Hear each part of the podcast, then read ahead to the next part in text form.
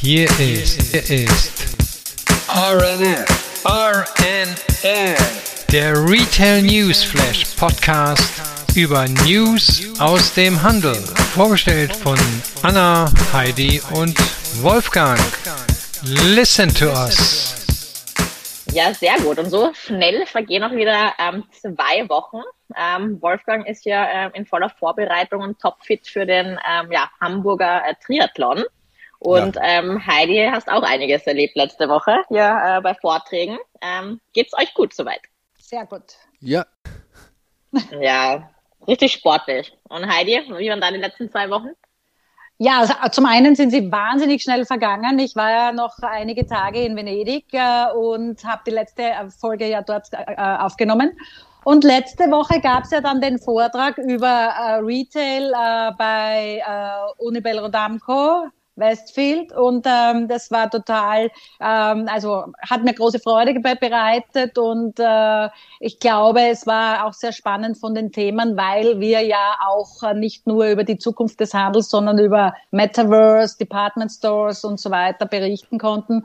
Und äh, aufgrund der Fragen, die gestellt wurden, äh, hat man das Interesse schon gemerkt. Also ja, macht Spaß. Ja, Wolfgang, du hast mich auf jeden Fall inspiriert. Ich will auch mal so einen äh, Mini-Triathlon ähm, starten. Äh, ich werde mir jetzt auch welche in Österreich raussuchen dann fürs kommende Jahr. Und ähm, ich würde sagen, äh, wir haben wieder einige Themen. Ähm, wir konzentrieren uns hier jetzt mal auf äh, diese Themen und äh, starten direkt mit unserer ersten Kategorie. Beginnen möchte ich eigentlich mal mit so ein paar äh, Pressemeldungen äh, um das ganze Thema, ja, wie läuft eigentlich im Moment der Handel und wie sind die Konjunkturaussichten. In Kurzform, wir haben ein schwaches Wachstum im April und Mai gesehen. Die Zahlen für Juni liegen noch nicht vor, aber wir haben äh, ziemlich magere Aussichten auch für den Rest des Sommers. So, warum ist das so? Preisbereinigt haben die Händler nach dem Umsatzeinbruch im April, da gab es schon ein Minus von 5,4 Prozent, ähm, kaum zulegen können. Besonders schlecht laufen die Geschäfte mit Lebensmitteln, sagt hier der Dienstleister. Die deutschen Einzelhändler haben sich im Mai kaum von dem im Vormonat erlittenen Umsatzeinbruch erholt. Ihre Einnahmen wuchsen zwar, äh, zwar um 2% im Vergleich zum Vormonat, wie das Statistische Bundesamt am Donnerstag mitteilte. Real, also preisbereinigt, blieb davon allerdings nur ein Anstieg von 0,6 Prozent übrig. Der erneute Rückgang sei vermutlich vor allem den erneut deutlich gestiegenen Preisen für Lebensmittel geschuldet, so die Statistiker. Diese kosteten im Mai durchschnittlich 11,1 Prozent mehr als ein Jahr zuvor.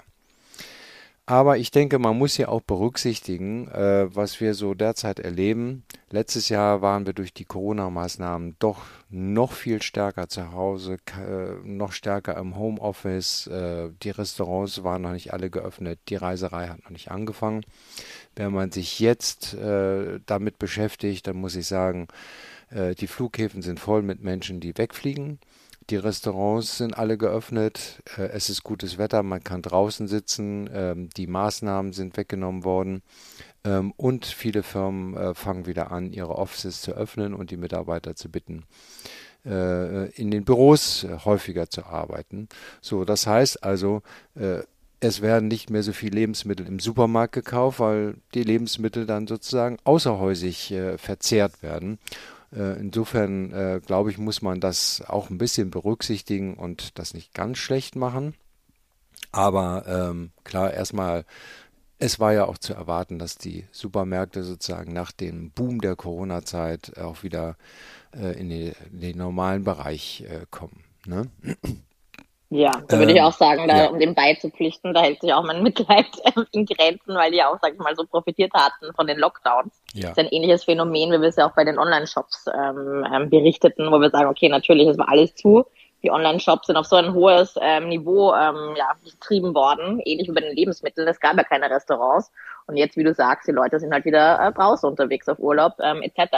Hm. Klar, dass das jetzt dann nicht zu halten ist, wie ja, ja als wenn es keine Alternativen gab. Ne? Genau, ja. Und äh, das wird auch noch bestätigt, weil der Handel mit Textilien, äh, Bekleidung, Schuhen und so weiter legte um 10,6 Prozent äh, zum Vormonat zu, also von Mai auf äh, April, äh, während der, der Internetversandhandel um 2,5 Prozent zurückgegangen ist. Das heißt ja nichts anderes, als dass mehr Umsatz wieder in den Geschäften stattfindet, im stationären Handel und sich der äh, Internethandel so ein bisschen normalisiert.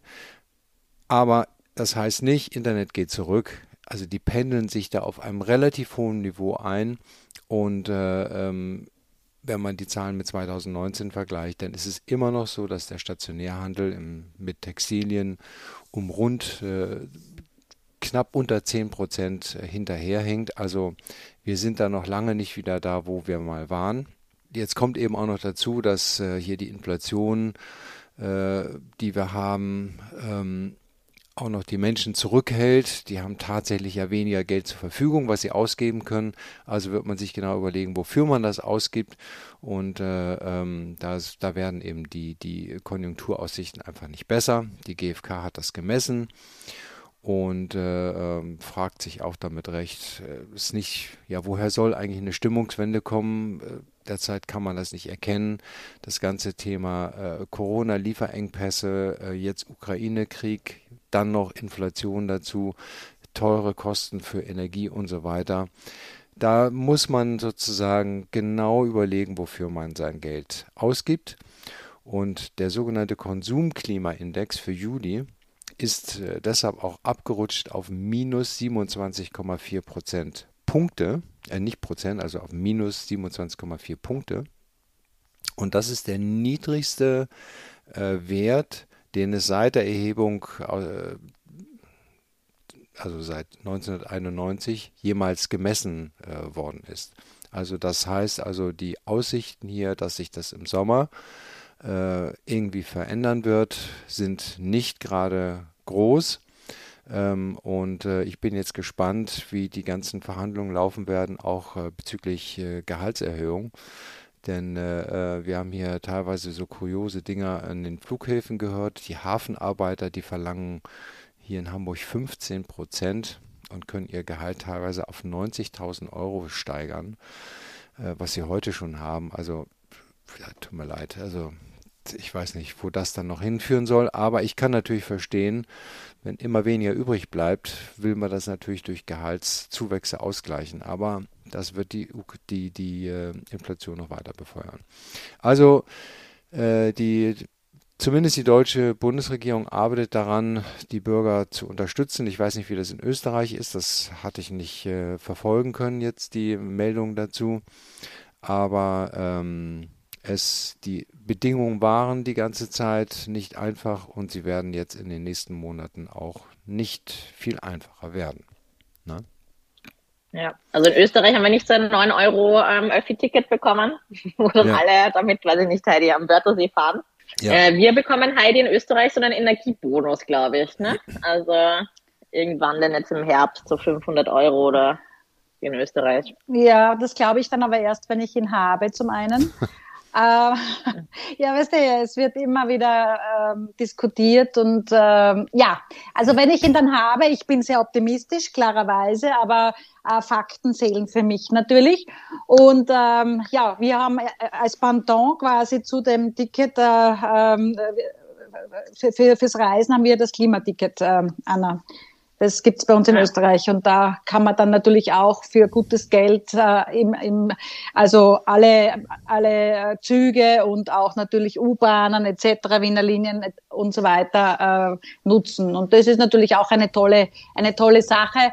Es ist, es müssen halt immer nur die Garnituren bereitstehen. Das ist ja das Thema. Oft ist die Idee sehr, sehr gut, aber also nicht bis zu Ende gedacht, ja, sieht man auch 9 Euro Deutschland. Wenn man die Garnituren nicht hat, wenn man das, wenn man die Hardware nicht hat, ist die beste Idee oft auch ein bisschen ähm, ja, zu hinterfragen. Aber ja, ja. so ist das. Ja, und äh, so gibt es dann auch einzelne Firmen, wie zum Beispiel die Firma Rewe, die hat es sich dann gedacht, okay, wir warten jetzt nicht weiter ab, äh, was da noch sozusagen an Inflationsausgleich von der Bundesregierung kommt, sondern wir machen sofort etwas für die Mitarbeiter. Ähm, und äh, jetzt bekommen alle Mitarbeiter bei Rewe und ihrer Discount-Tochter Penny äh, einen höheren Personalrabatt. Der wurde nämlich äh, jetzt mit Wirkung vom 1. Juli von 5 auf 10 Prozent erhöht.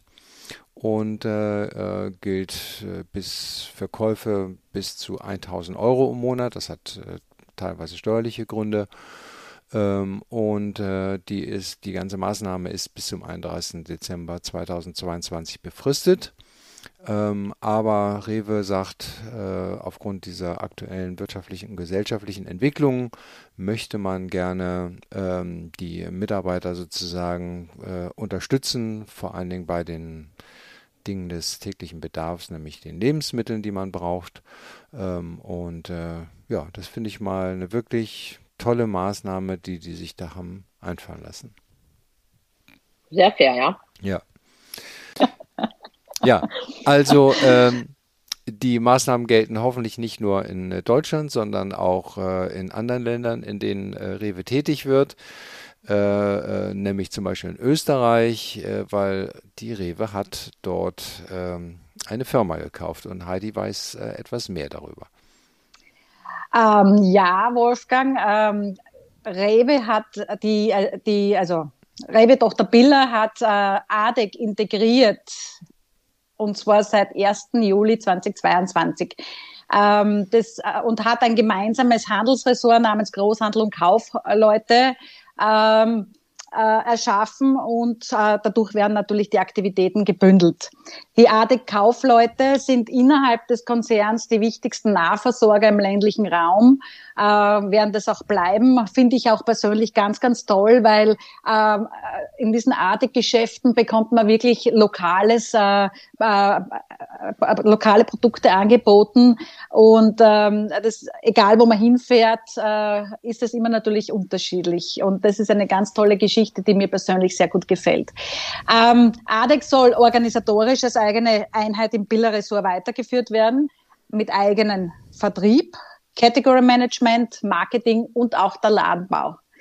Äh, die Leitung übernimmt Jürgen Oellinger als Geschäftsführer mit, dem operativen, mit der operativen Verantwortung für den AD Großhandel, die AD Kaufleute und die Kooperationspartner. Also, also H&M wird am 29. Äh, Juni seinen Halbjahresbericht vorlegen. Äh, das ist immer zeitgleich in etwa mit den Berichten, die auch von Sarah kommen. Da werden wir noch mal ein bisschen genauer hingucken. Aber sie haben schon mal so ein bisschen so, so ein Sneak Preview sozusagen gemacht, ähm, eine kleine Meldung rausgegeben, weil sie freuen sich darüber, dass der Umsatz wieder etwas stärker gestiegen ist und äh, sagen, dass äh, sie ihren Erholungskurs äh, von der Corona-Pandemie äh, fortgesetzt haben.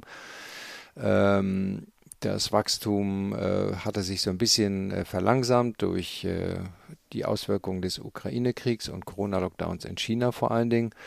Aber zuletzt zogen die Geschäfte wieder an. Im zweiten Geschäftsquartal, das ging bis Ende Mai, kletterte der Umsatz im Jahresvergleich um 17 Prozent auf 54,5 Milliarden schwedische Kronen, das sind rund 5 Milliarden Euro. Und äh, damit hat man die Erwartungen der Analysten äh, übertroffen. Und äh, ähm, HM war einer der ersten Einzelhändler, die auch die Konsequenzen aus dem Krieg gezogen haben und davon getroffen wurden. Und äh, das heißt, die hatten ja auch sämtliche Aktivitäten in Russland, der Ukraine und Weißrussland auf Eis gelegt. Ähm, davon waren über 185 Stores in Russland und der Onlinehandel besonders betroffen. Ähm, und in China ist man ja da auch äh, sozusagen ordentlich belastet äh, durch verschiedene Vorgänge, zu denen wir gleich kommen.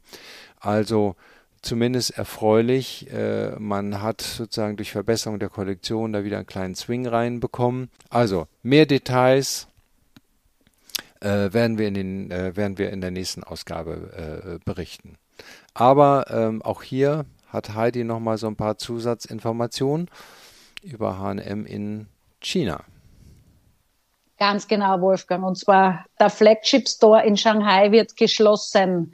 Das war das, äh, naja, über drei Etagen und 2007 eröffnet der Flagship Store. Der wurde jetzt äh, kürzlich äh, endgültig zugemacht. Warum? Auf, aufgrund natürlich äh, aus den Folgen der Corona-Krise, aber auch äh, Menschenrechtsverletzungen gegen die Uiguren. Ähm, das waren eben die Konsequenzen. Es gibt auch äh, Berichte über Zwangsarbeit, äh, welche ähm, da in den Meldungen vorgekommen sind. Auch andere Konzerne, wie auch die Inditex-Gruppe Nike Adidas, die nehmen auch die Baumwolle nicht mehr aus diesem Gebiet, aus dem, aus der äh, Xinjiang und ähm, ja, weswegen in China bereits zum Boykott der Kleidung aufgerufen wurde. Es hat ja inzwischen äh, H&M mehr als 500 Filialen gehabt am chinesischen Festland. Es waren Anfang des Jahres äh, noch 376. Hm, also aber ganz viele geschlossen, ne? Ja. Ja, es sind schon ganz viele geschlossen worden, aber auch auf Online-Marktplätzen, äh, auf den chinesischen wichtigen wie JD.com oder Tmall sind die Produkte nicht verfügbar. Hm. Äh, wie du gesagt hast, also vor der, vor der, Veröffentlich der Veröffentlichung der Quartalszahlen äh, wird jetzt da jetzt nichts äh, hinausgetragen, weil natürlich auch äh, aufgrund der Schweigepflicht hier ähm, Rücksicht genommen wird. Also wir bleiben dran. Wolfgang, du hast das eh gesagt, bin schon neugierig, was du beim nächsten äh, Podcast, bei, bei der nächsten Ausgabe dann davon äh, berichten kannst. Ja, und es wird auch spannend zu sehen äh, sein, zu lesen, äh, wie andere Firmen, die auch in der Region Baumwolle haben produzieren lassen, wie die sich verhalten haben und welche Auswirkungen das bei denen hatte. Ganz ähm, genau. Ne, denn H&M ist ja nicht äh, der einzige und es, äh, ich muss auch sagen, ich finde es gut, äh, dass die westlichen Firmen da Flagge zeigen, weil man kann ja nicht alles durchgehen lassen, was dort äh, an Menschenrechtsverletzungen passiert. Ne? Ganz genau. Okay. Ja, damit sollte sich die nächste Akquisition äh, ja dann gründlich ähm, überlegt sein, denn ähm, ja die Private Equity Firma El Catterton, ähm, die hat sich ja 2016 aus der Catterton Gruppe LWM Asch und der Gruppe Arnaud ähm, zusammen ähm, gefügt. Ähm, wir berichteten auch letztes Jahr, äh, 2021, hatten wir auch die Mehrheitsanteile an Birkenstock ähm, akquiriert. Ähm, naja, jedenfalls diese Gruppe ähm, beabsichtigt scheinbar die dänische Modemarke Ganni, wenn ich das jetzt richtig ausspreche, Ganni, ich denke mir mal Gianni, aber das wäre dann italienisch, für bis zu 700 äh, Millionen Dollar äh, zu verkaufen. Ähm, und zwar haben da ähm, chinesische ähm, Käufer ähm, ja scheinbar Interesse daran. Und ähm, ja, so berichtet eben Fashion Network. Ne? Also mhm. die Durchführung des Verkaufsprozesses soll äh, durch äh, die Investmentbank äh, Lazar dann durchgeführt werden. Und ähm, ja, viel mehr ist dann auch nicht bekannt. Aber ja, wie gerade berichtet hat, worth to rethink maybe. Ja, genau. Ja, und dann haben wir noch äh, eine letzte äh, Meldung, äh, was hier zum Thema Warenhauskonzern nämlich der Warenhauskonzern Galeria. Der setzt sein äh, Modernisierungsprogramm fort. Und äh, gleichzeitig ging äh, letzte Woche ein rund erneuerter Online-Shop äh, für die früheren Marken Karstadt und Kaufhof an den Start. In einem Brief an alle Mitarbeiterinnen und Mitarbeiter hat der Unternehmenschef Miguel Müllenbach äh, angekündigt, dass äh, darüber hinaus auch weitere Filialen umgebaut werden sollen. Äh, darunter auch das Warenhaus im Oberhausener Westfield äh, Zentrum. Ähm, die, die Stammkunden äh, wurden äh, informiert, dass sich im äh, Webshop einiges äh, verändern wird und die müssen sich alle nun neu registrieren. Das ist natürlich ein großes Risiko, weil wenn man weiß mal selber, wenn man sich neu registrieren muss, kann natürlich auch sein, dass man dann das nicht mehr macht, ja, und nicht, sich nicht aktivieren lässt. Aber naja, gut, hoffentlich haben, hat sich Galerie da was einfallen lassen weil die führen nun alle Online-Kundinnen und Kundeninhaber alles auf einer Plattform zusammen von Karstadt und von Kaufhof. Das ist ja auch notwendig, weil es nur noch eine Firma ist und äh, kann man sich vorstellen, das ist ein ziemlicher technischer Kraftakt. Ne?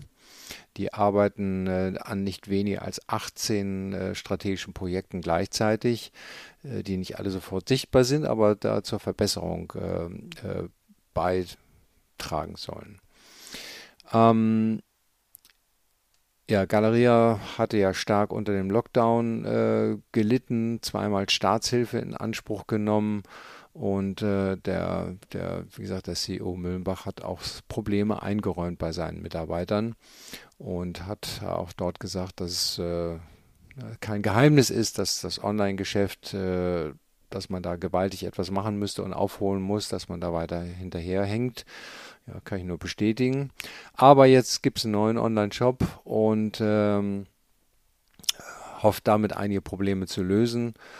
Und äh, ähm, er, der Müllenbach hat dort Verbesserungen angekündigt. Äh, die finde ich gut. Er sagt dann der, die, an die Adresse der Mitarbeiter gerichtet, Sie werden feststellen, dass wir unter anderem damit endlich in jeder Filiale mit Profilen für jeden Mitarbeiter den Zugriff auf das gesamte Galeria-Sortiment haben, über Echtzeitbestände verfügen und eine komplett neue Produktdarstellung eingeführt haben und unser Shop auf jedem Endgerät heute und morgen in maximal möglicher Geschwindigkeit funktioniert. Der Online-Shop soll sukzessive weitere Funktionen erhalten und am Ende ein Rennwagen sein. Naja, gut, das mit dem Rennwagen, das werden wir ja nochmal sehen, aber zumindest äh, diese Verfügbarkeit zu erkennen und die Mitarbeiter mit Tablets auszustatten, damit die auch äh, für die Kunden sofort erkennen, wo sich die Ware be äh, be befindet. Das hat ja Douglas auch schon erfolgreich gemacht. Und äh, ich wünsche dann auch hier in diesem Falle Galeria, dass das auch äh, bei denen ähnlich erfolgreich laufen wird. Trotzdem bekennt Super. sich Galeria auch ausdrücklich zum stationären Geschäft. Äh, man arbeitet mit der Eigentümergesellschaft Signa daran, weitere Filialen äh, zu modernisieren äh, und auch dazu beizutragen, das ganze Stadtviertel möglicherweise mit der Integration von anders gestalteten Häusern äh, neu interpretiert werden. Also man will sozusagen auch in den Städten verbunden bleiben. Und äh, das finde ich und ihr wahrscheinlich genauso natürlich auch sehr gut. Ja? Gute wir, Entwicklung. Wir drücken genau. denen die Daumen. Definitiv. Ne? Wir drücken die Daumen und ja, hoffen aufs Beste. Alle ja, beide, ja. Ja. genau. Gut, dann ähm, hatten wir schon einiges jetzt in dieser Kategorie und ich würde sagen, switchen wir in meine Lieblingskategorie. Neue Öffnungen Und hier starten wir direkt mit einer französischen Marke, äh, die die deutsche Hauptstadt erobern möchte. Und zwar Isabelle Marant, ähm, die französische Luxusmarke, wird nach diesem Herbst ein eigenständiges Geschäft in Berlin eröffnen und damit dann auch die dritte Boutique in Deutschland. Äh, das Label betreibt äh, bereits eigene Geschäfte an der Residenzstraße in München und hat auch ein Geschäft in Hamburg am Neuenwall. Ähm, in Berlin kann man das Label bereits ähm, ja, im KDW ähm, kaufen. Und äh, Comfort bestätigt, dass Isabelle Marant ein Ladenlokal mit einer Mietfläche von circa 260 Quadratmetern an der Potsdamer Straße 96 in Berlin angemietet hat. Also, happy shopping to all Berliners. Ähm, sicher ein nicer Store. In Wien haben wir ja einen, ähm, Heidi, da ähm, genau. in der Nähe von der ähm, Ankeruhr, gell? Ganz genau, in einem Bauermarkt, äh, tolles Eckgeschäft gegenüber von Golden Goose und äh, also sehr kreatives Eck, passt sehr gut. Also ja, ja. Toller, toller Shop, toller, tolle Produkte. Ähm, von dieser Neueröffnung ähm, von 260 Quadratmetern jetzt auf ähm, ja, 2300 Quadratmeter ähm, fand ich auch sehr spannend. Und zwar letzte Woche oder vor zwei Wochen war das dann, um konkret zu sein, ähm, berichteten wir ja von der ähm, ja, Salando High Snobiety ähm, Akquisition ähm, und Zusammenkunft. Und zwar kurz nachdem diese öffentlich ähm, gemacht wurde, gibt der große Mediarivale Hypebeast bekannt, dass er einen ca. 2300 Quadratmeter Flagship Store in New York äh, Chinatown eröffnen wird. Dieser Flagship Store erstreckt sich auf sieben ähm, Etagen und ist Teil ähm, ja, des 360 Grad Ecosystem ähm, Planes. Ja, äh, der soll dann nämlich, ähm, ist dann für die Community, die wollen dann auch eben natürlich einen physischen ähm, Space ähm, ja, der Community bieten, ähm, weil die Community einfach auch weit über ja, die publizierten Artikel, ähnlich wie bei High Snobiety, ähm, hinausgeht. Unter dem Label HBX, ähm, was ja schon ja, existiert, auf der Website nennen sie sich äh, Globally Created Lifestyle ähm, Brand kann man da auch online schon shoppen. Und zwar die beherbergen 260 ähm, Marken. Und auf der neuen Fläche werden von diesen ähm, ja, 260 Marken dann circa 40 ähm, selektiert und zum ersten Mal auf physischer Verkaufsfläche ausgestellt. Lee, die vor circa einem Jahr ähm, zum Unternehmen hinzukam als Chief Experience Officer, ähm, ist dem neuen HBX Store sehr positiv gegenüber eingestellt. Ähm, sie sagt nämlich, dass der US-Markt aktuell der stärkste Kommerzmarkt sozusagen des Mediaunternehmens sei. Aktuell macht die Kommerzsparte circa ein Drittel äh, des Revenues aus, ähm, wovon der US-Markt circa 26 Prozent beiträgt. Der Store in New York wird der zweite sein, äh, weil in 2016 ähm, eröffnete ein wesentlich kleinerer Shop, also circa 150 Quadratmeter in Hongkong, wo Hypebeast von Kevin Ma ähm, auch gegründet wurde damals. Ähm, aber dieser US-Flagship Store wird eben nicht nur ähm, ja, Retail Space sein, sondern wird auch das erste Office für Hypebeast ähm, sein. Denn da werden auf vier Etagen ähm, ja, circa 100 Mitarbeiter Platz finden. Bis dato arbeiten diese aus so einem Hybrid-Modell aus Homeoffice, äh, Coworking und äh, Remote Work ähm, heraus. Und ähm, ja, Vogue Business berichtet auch, dass die beherbergten Marken, äh, die dann in diesem Shop zu finden sein werden, unter anderem Nike, Stone Island, Acronym, Mastermind Japan, Mugler, Heron Preston, Tom Brown und Dries Van Noten sein werden. Diese sollen dann in so einem sogenannten Gender Fluid Space ähm, präsentiert werden das dann auch nicht zwischen ja, Männerabteilung und Frauenabteilung ähm, ja, unterscheidet. Zusätzlich ähm, soll dieser neue Space ähm, natürlich auch inspirieren ähm, und bilden. Es werden äh, diverse Events schon angekündigt. Ähm, das Eröffnungsevent wird das Skate Room sein, wo dann diverse Künstler auf äh, die Hinterseite der Skateboards dann ihre Werke ähm, ja, aufmalen, wenn ich das Vokabular nutzen darf oder ja, kreieren werden sozusagen. Ähm, und ähm, ja, es wird auch eine Eventreihe geben, nämlich Hype Talks, ähm, die für spannende Talks ähm, online und ähm, physisch ähm, ja, mit der Community dann sorgen werden. Muss man sich auf jeden Fall anschauen, wenn man in New York ist. ich denke mir, das wird so ein cooler Space wie wahrscheinlich diese Kit Concept Stores Mhm. Ähm, zusätzlich dann auch noch das Office dann drüber. Ne? Habe ich jetzt auch letztens gesehen, war ich ähm, bei einem Termin ähm, ähm, Killing Pieces, eine Amsterdamer Brand. Die haben unten ihren ähm, Flagship Store ähm, in Amsterdam und oben dann direkt auch ihre Offices in Großraumbüros, wo dann alle ja da zusammentreffen und unten dann einen Shop. Auch cool so zum Interagieren. Ähm, bei Kids sind wir auch im richtigen ähm, Stichwort. Die haben ja auch einen Store in Paris und da kommt jetzt noch was äh, dazu bei dir, oder?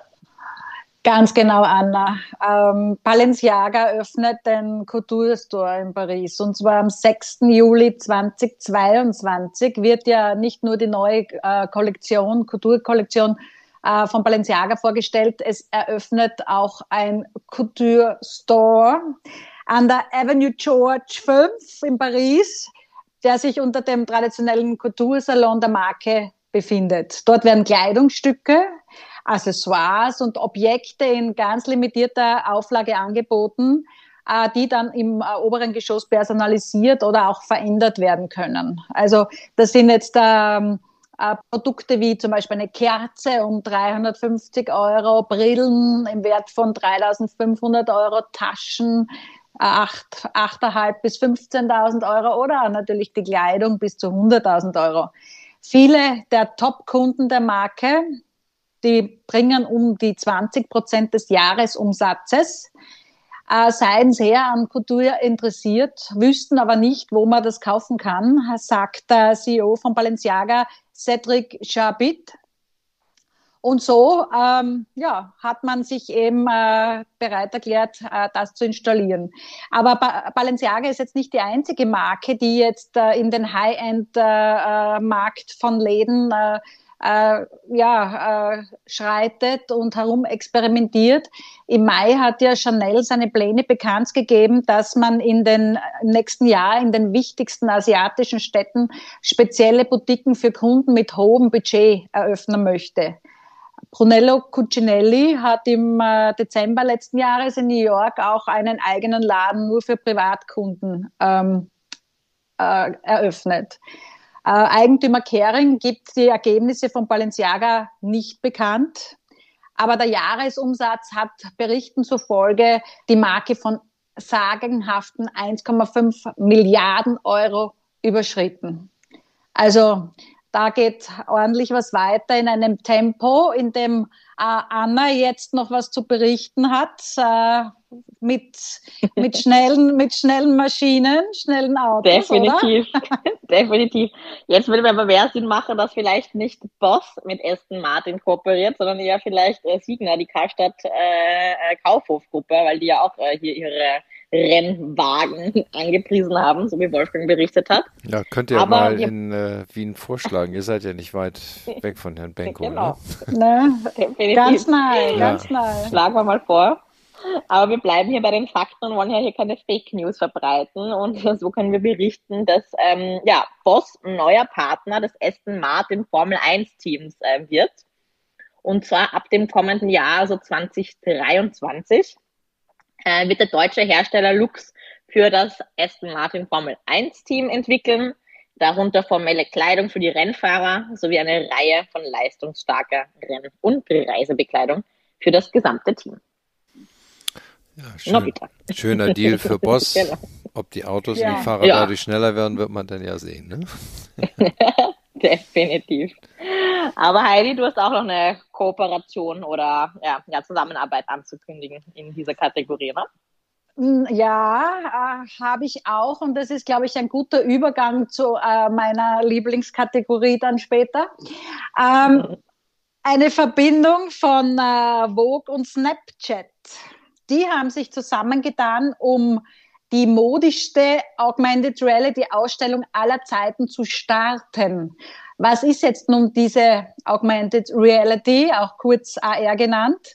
Da versteht man die computergestützte Erweiterung der Realitätswahrnehmung.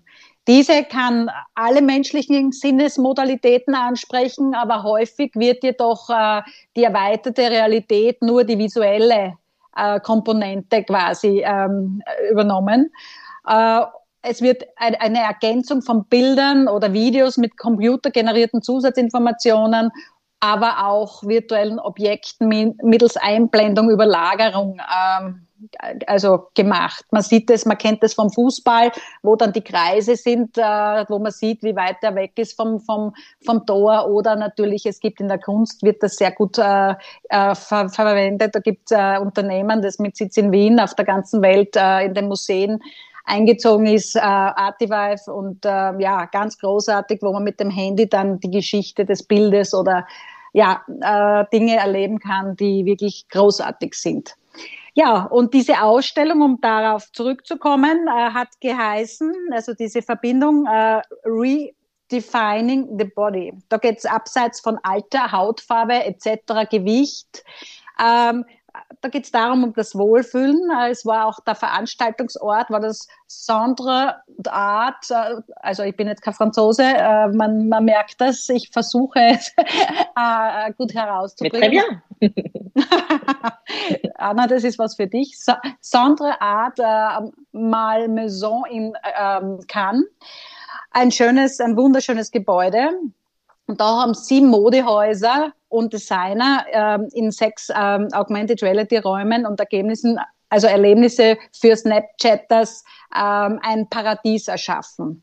Und äh, wir werden dann den Link ohnehin äh, auch wie immer beifügen, da kann man das dann äh, probieren. Das ist äh, ganz, ganz super. Ich habe heute jetzt noch in der Früh mit, mit Gucci also äh, gearbeitet, habe dann eine Brille aufbekommen, Balenciaga, äh, Ohrgehänge etc. Also ähm, ja, es ist äh, ähm, die Marken, die dabei waren, um, um das zu voll, vollständigen, ist, äh, sind Balenciaga, Dior, Gucci, äh, Richard Quinn, Stella McCartney und äh, Versace. Es sind maßgeschneiderte Räume voller kreativer Visionen und äh, Raumerlebnisse. Es war an und für sich äh, das Credo, äh, wenn man es sehen kann, kann man es sein. Also dann ähm, und darum geht's letztendlich bei, bei, bei dieser Zusammenarbeit und bei dieser Ausstellung. Sollte man sich anschauen, wie gesagt, der Link folgt dazu, ist sehr spannend und natürlich die Möglichkeiten ähm, sind unendlich, wenn man so möchte. Und das ist jetzt ein guter Übergang, war auch äh, zu meiner Lieblingskategorie, wo Anna dann gleich einen tollen Beitrag gefunden hat. Neues aus dem Metaverse. Definitiv.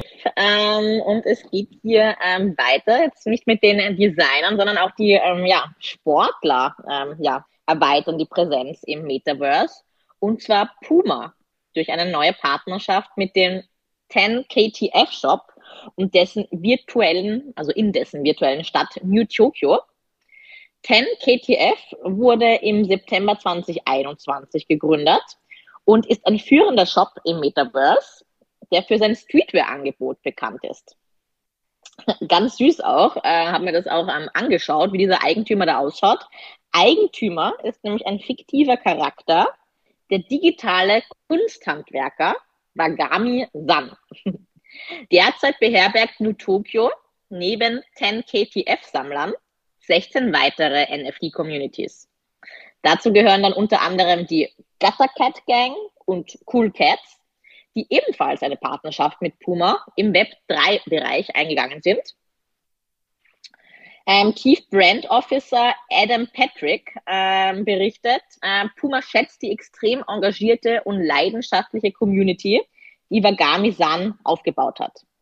Wir freuen uns, 10 KTF beizutreten und die digitale Erfahrung um eine physische Ebene zu erweitern ja, diese neue Partnerschaft in dem ähm, ja, Metaverse Store wird dann digitale Sneakers, NFT-Kollektionen und noch mehr hervorbringen und soll den Fans die Möglichkeit ähm, ja, auch zur Personalisierung ihrer Erfahrungen äh, geben. Puma engagiert sich jetzt auch immer mehr verstärkt in der virtuellen ähm, Welt, weil im vergangenen Monat hat der Sportartikelhersteller auch auf Roblox, einer führenden globalen Metaverse-Plattform, die wir auch schon öfters berichtet haben, ein neues, auf Sport basierendes Erlebnis mit dem Titel Puma und das Land der Spieler gestartet. Ja, genau. Ganz, ganz spannend. Sie kommen jetzt alle, gell? Nach Nike und Adidas. Natürlich war es nur eine Frage der Zeit, dass natürlich Puma da auch irgendwo nachzieht. Ja, definitiv. Und dass dann auch dann diese Shops also ihre eigenen, ähm, ja, so präsenten Charaktere haben dann, ne? Dieser Wagami-San, also da geht mir jetzt auch gar nicht aus dem Kopf, weil der auch so, so einprägend ist, wie der so ausschaut, ne? Und dann stelle ja. ich mir den da in seinem digitalen Shop vor und, äh, ja, verleitet einen wirklich noch in andere Parallelwelten. Hm. Ähm, Ganz genau. süß. Und das Gaming ist ja auch der Faktor, nicht, der das Ganze ja. natürlich äh, unterstützt. Also ähm, wie Anna schon gesagt hat, Roblox, da haben wir schon mehrfach berichtet und diese Spieleverbindung äh, mit dem Metaverse etc., ja, das ist, äh, das ist ein, eine gute Verbindung. Das mhm. ist, äh, und das wird noch lange, diese Kategorie wird es noch lange geben, nehme ich an. Ja, ähm, ein Nachtrag zum, äh, zu einem äh, Bericht vom letzten Mal, äh, von der letzten Ausgabe. Wir haben ja von Meta gesprochen und dass äh, Zuckerberg ähm, eben mit einer Kooperation äh, gemacht hat mit Balenciaga Prada, aber auch Tom Brown.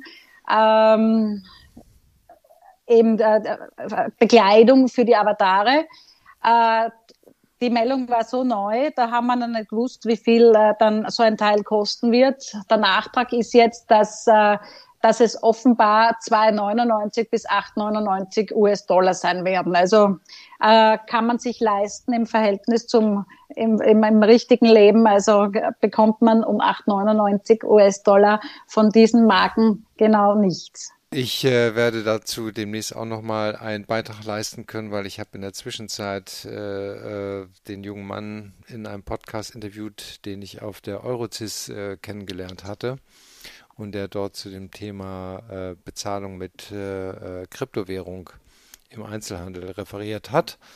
Und ja, da kann ich dann, habe ich mein Wissen da so ein bisschen anreichern können, wie denn das alles funktionieren wird und könnte. Und äh, ich hoffe, das wird dann auch für einige spannend sein. Ganz bestimmt. Ja, cool, freue ich mich drauf. Ja. Der war ja super mit seiner Cold Wallet. Also ja, super genau. Geschichte. Bin schon gespannt, Wolfgang. Bin ja. schon gespannt. Dann von der 2,99 Euro bis 8,99 Euro ähm, ja, Avatar Fashion Scene ähm, jumpen wir in unsere nächste Kategorie, wo es, glaube ich, ja, schauen wir mal, ob es da was über das Geld gibt. Was gibt's Neues an Retail Gossip? Ja, also als Heidi muss ich sagen ähm, und äh, bekennende Schweizliebhaberin bin ich total traurig, weil äh, Toblerone, der Gipfel der Genüsse knackt dir einen Gipfel ab, war ja immer ein, ein so ein äh, Spruch aus der Werbung, den man ja also kennt seit vielen, vielen Jahren. Aber nun ist es jetzt anders. Die Toblerone-Schokolade verliert das Schweiz-Prädikat auf der Verpackung. Der US-Süßwarenkonzern Mondelez will den charakteristischen dreieckigen Schokoriegel ab Ende kommenden Jahres auch in der Slowakei herstellen, äh, hat jetzt die ähm, Sprecherin des US-Konzerns ähm, bekannt gegeben. Und nach den strengen Vorschriften der Eidgenossenschaft darf die Schokolade natürlich aus dem Ausland nicht nach schweizerisch bezeichnet werden, wenn sie dort nicht produziert wird. Das heißt, äh, ja, es wird dann die, Ver ja, ist ja logisch, nicht? Ähm, die Verpackungen ja. werden dann in diesem Sommer neu aufgelegt und da steht dann halt oben in der Schweiz gegründet. Also, ja. Ja, eh, also, ja. Das ist äh, einfallsreich und kreativ. Ja, bin gespannt, wie das dann mit den Umsätzen und Verkauf dann weitergeht, ne? Ja, ich bin sicher, an der Qualität wird sich günstiger äh, zu produzieren wahrscheinlich. Da, da, wird sich nichts verändern, aber ähm, ob die Menschen das dann so gut finden, ne? Mal sehen. Mal sehen. Ja, ja. Naja, wie beschreibe Sie? Ich komme dann zum nächsten. Ja, der Übergang ein bisschen schwierig dann von Schokolade ja, zu den Füßen. Ich, ich bin gespannt, wie du das hinkriegst. von Toblerone zu Fußausschlag. zu Fußausschlag, genau. Ich mache jetzt einfach einen harten Übergang, ohne die Mitte zu finden. Und zwar sei gewarnt, ja. Also für 8 Euro konnte man bei Woolworths ähm, ja sozusagen eine Damen-Bio-Pantolette kaufen. Und alle, die die Eigentümerin dieser 8 Euro Woolworths-Pantolette sind, bitte aufpassen, denn wegen eines zu hohen Chrom-6-Gehaltes ruft die Kaufhauskette Woolworths äh, diese Sandale zurück. Ähm, in diesem Produkt ja, des Herstellers Power auf Schuhe seien erhöhte Werte des Stoffs festgestellt worden. Chrom 6 könne zu schweren Hautreaktionen führen, hieß es in dem auf am Freitag auf lebensmittelwarnung.de veröffentlichten Rückruf. Kunden können dieses Produkt zurückgeben und erhalten dann den Kaufpreis von 8 Euro auch wieder zurück. Also bitte aufgepasst, Haus Hautausschlag auf den Fussis braucht im Sommer. Ja, dann gehen wir hier zu einem kleinen Rechtsstreit. Äh, und zwar äh, geht es äh, um die Namensrechte an dem Titel Spezi. Ja, also Cola und Orangenlimonade, ist ja eine Mischung, äh, die wird äh, meistens äh, unter, ja, die wird unter verschiedenen Namen verkauft und der bekannteste, denke ich mal, ist Spezi und äh, wird äh, von zwei bayerischen Brauereien vertrieben und die streiten nun um die Namensrechte und dabei geht es um 10 Millionen Euro. Das ist ja nicht so ganz wenig. ähm, die die äh, Augsburger Riegele Brauerei, die sieht sich als Erfinderin des Mixgetränks und will jetzt äh, dafür Lizenzgebühren für die Verwendung des äh, Namens von einer von der Paulaner Brauerei haben. Und äh, ähm, der Leiter der Brauerei Paulaner sagt, das ist unbestritten, dass die Firma Riegele den Spezi erfunden hat, ähm, aber trotzdem wollen sie keine Lizenzgebühren zahlen.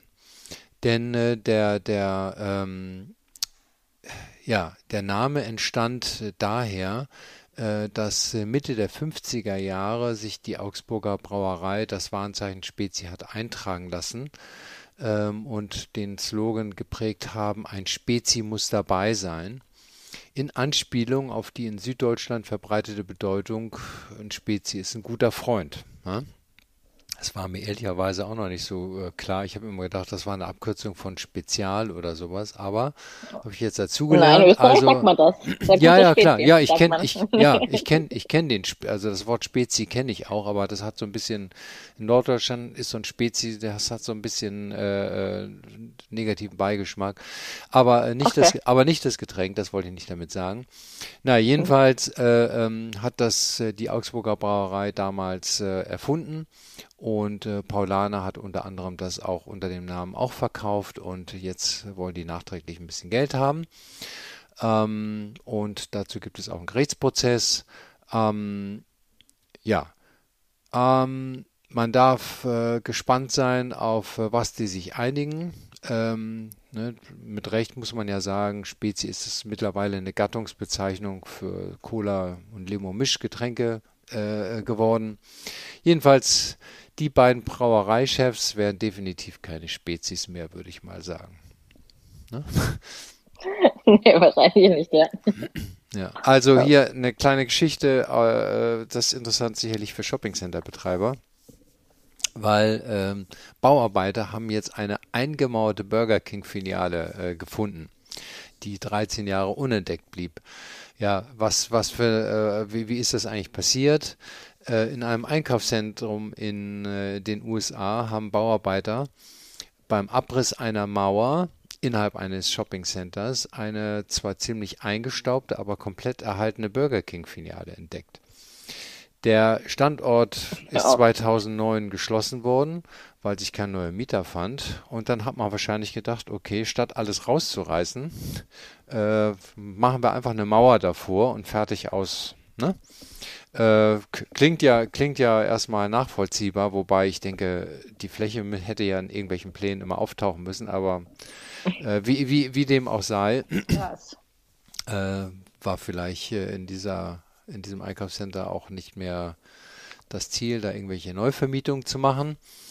Ähm, jedenfalls äh, äh, hat man jetzt die Mauer weggerissen und hat da ein altes äh, Design von Burger King gefunden mit pastellfarbenen Tischen und Abteilen und alles ein bisschen altmodisch. Und äh, ähm, naja, der Look lässt allerdings darauf schließen, dass äh, an der Einrichtung auch schon länger nicht gearbeitet worden ist, weil das sieht eher so aus wie 80er, 90er Jahre. Aber wie gesagt, 2009 geschlossen. Und irgendwie kursiert das jetzt bei Twitter, weil die Jüngeren finden das irgendwie cool. Ich weiß nicht, ich habe die Bilder gesehen, ihr habt das ja vielleicht auch gesehen. Äh, äh, also ich finde, es sieht nicht cool aus, aber äh, ich, ich fand es cool, dass man so ein Ding einmauert und äh, äh, verschwinden lässt. Ne? Und das auch verge offensichtlich vergessen hat. Ich habe es ehrlich gesagt noch nicht gesehen, aber ich finde die Geschichte richtig spannend.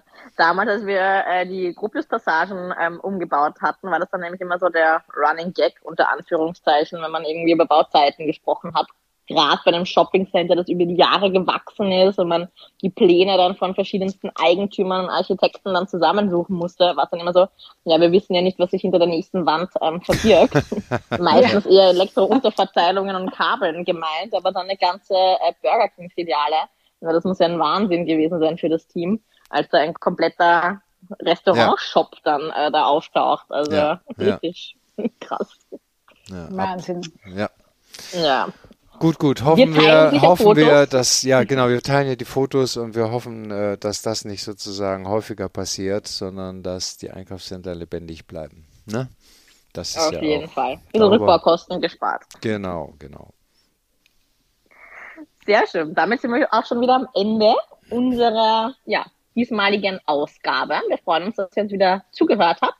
Sind jederzeit für Feedback ähm, dankbar Connectet euch auf LinkedIn. Wir posten wieder alles, auch auf unserer Retail Newsflash LinkedIn-Seite. Und ähm, wir freuen uns aufs nächste Mal. Bis zum nächsten Mal, würde ich sagen. Liebe Grüße aus Wien. Bye, bye. Ciao.